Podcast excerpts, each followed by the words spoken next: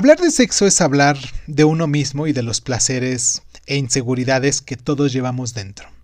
Tener sexo es el contacto físico con alguien que te atrae o que deseas hacerlo para disfrutar o simplemente para procrear. En la sexualidad hay variantes que dependen de la cultura o la religión y de qué tanto se acepten socialmente.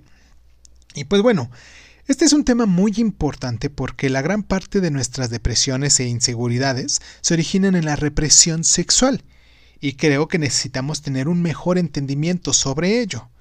El acto sexual nos proporciona placer, y si lo hacemos con sus debidas precauciones, como el uso del condón y los anticonceptivos, tiende a ser muy sano. De hecho, aporta grandes beneficios. Hablemos de algunos de ellos, ¿ok? Mm, teniendo sexo se pueden quemar hasta 560 calorías. Entonces es el ejercicio más completo que existe porque ejercitas todos los músculos. Mejora notablemente también nuestra salud mental.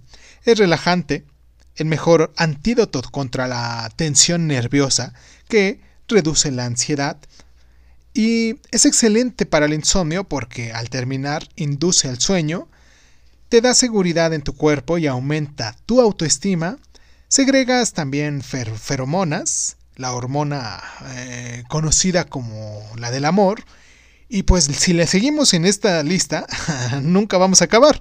Pero bueno, en fin, creo que lo más importante es explorar tus sensaciones y vivir toda esta experiencia. Y debo decirte que si amas a la persona, es mucho más benéfico